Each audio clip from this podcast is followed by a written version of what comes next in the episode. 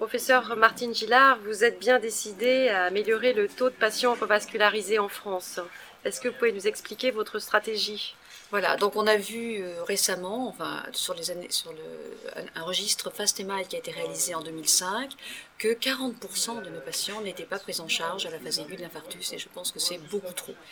Alors, afin d'améliorer cette prise en charge, l'Europe, et la France fait partie des pays pilotes, l'Europe a décidé de mettre en place une sorte de, de, registre qui est le Stand for Life, et en France, voici ce que l'on a proposé de faire pour essayer d'améliorer la prise en charge. On va établir dans cinq départements pilotes, qui sont des départements très différents en ce qui concerne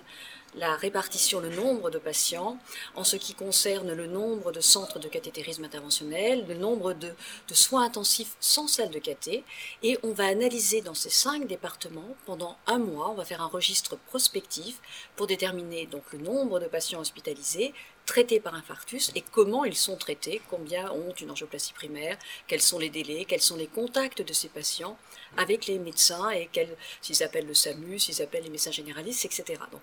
à la suite de ce registre, qui va durer donc un mois dans ces cinq départements, qui sera le plus exhaustif possible, eh bien, on va tirer les informations, on va déterminer ce qui va, ce qui ne va pas, et à partir de là, on va se donner quelques mois pour essayer d'améliorer. Donc, soit faire des réunions entre les différents acteurs, réunir les généralistes, euh, faire des campagnes de presse auprès de la population pour,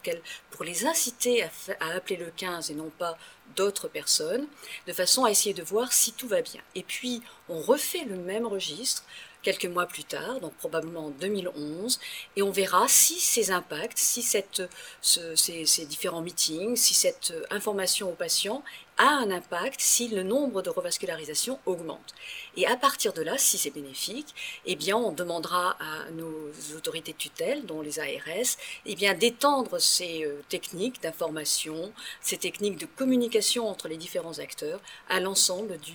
de, de, de, la région, enfin à l'ensemble de la nation, pardon, de façon à essayer d'améliorer et que ce chiffre de 40% qui est vraiment trop important, eh bien, diminue et devienne tout à fait beaucoup plus acceptable dans un pays aussi bien euh, doté en moyens médicaux qu'est le, le, territoire français. Voilà. Je vous remercie.